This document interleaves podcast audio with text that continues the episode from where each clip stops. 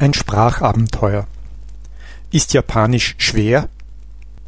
Regelmäßig werde ich von Japanern gefragt, ob Japanisch die am schwersten zu erlernende Sprache ist. Sie sind enttäuscht, wenn ich dem nicht zustimme.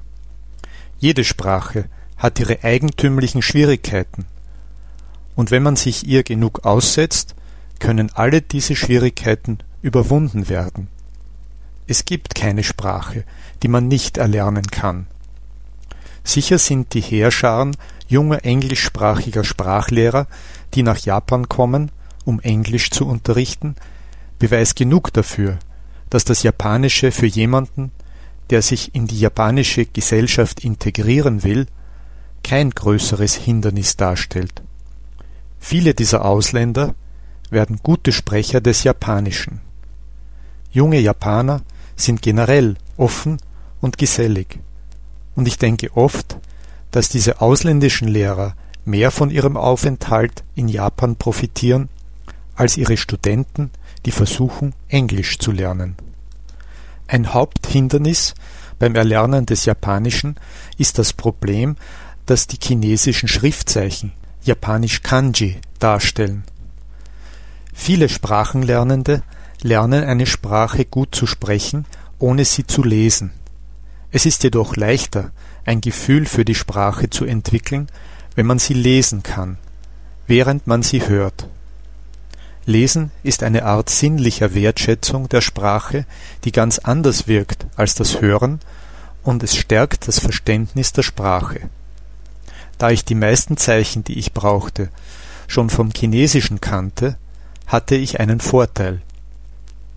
Ihre Aussprache im Japanischen kann aber problematisch sein. Anders als im Chinesischen gibt es oft mehrere Lesarten für dieselben Zeichen. Die Bedeutung chinesischer Schriftzeichen im Japanischen kann manchmal von ihrer Bedeutung im Chinesischen abweichen. Ich musste mein eigenes Sprachlernprogramm auf der Grundlage meiner Interessen und Fähigkeiten erstellen im heutigen digitalen Zeitalter ist das leicht zu bewerkstelligen, aber es war sehr schwer, als ich in Tokio lebte. Da ich die Kanji-Zeichen schon kannte, zumindest in ihrer chinesischen Verwendung, konzentrierte ich mich auf japanischen Lesestoff, der einen größeren Anteil an chinesischen Schriftzeichen hatte, wie zum Beispiel Zeitungen und Radionachrichten und anschließend ging ich über zu mehr alltäglichen Gesprächen. Ziemlich bald konnte ich Geschäftstätigkeiten auf Japanisch erledigen. Seifenopern im Fernsehen verstand ich erst viel später. Das Leben in einem japanischen Umfeld und die tägliche Lektüre japanischer Zeitungen trainierten mein Gehirn im Zeichenlesen.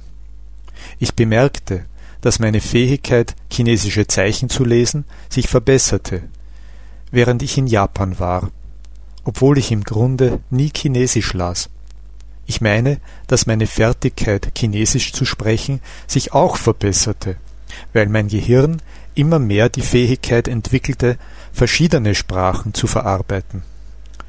Das Erlernen neuer Sprachen hat bei mir sicherlich nie früher gelernte Sprachen verdrängt oder mich verwirrt.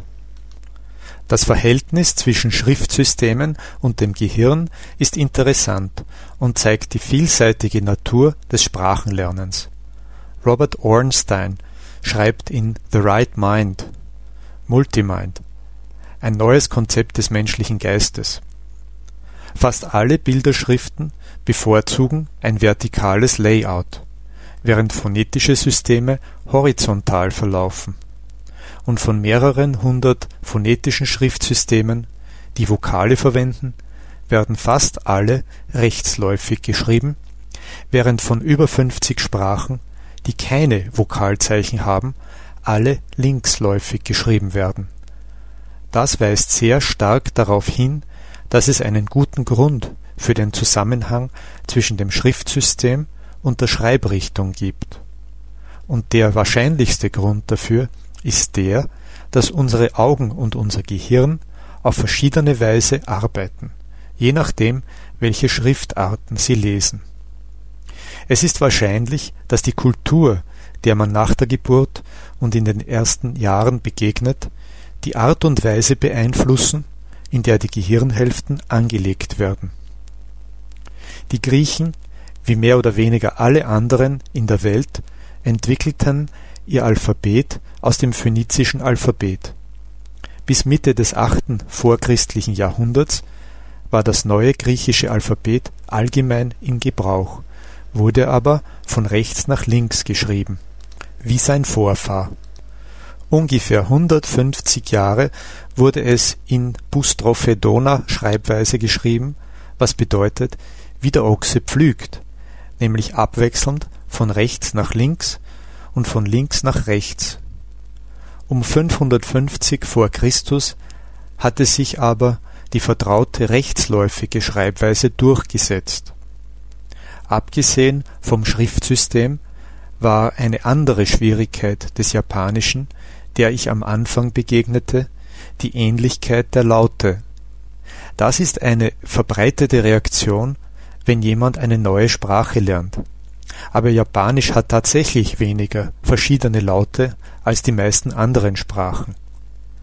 Der Aufbau des Wortschatzes verlief anfangs schleppend. Dieses Problem verschwand, als ich mich daran gewöhnte, die Wörter in ihrem natürlichen Kontext zu sehen und zu hören.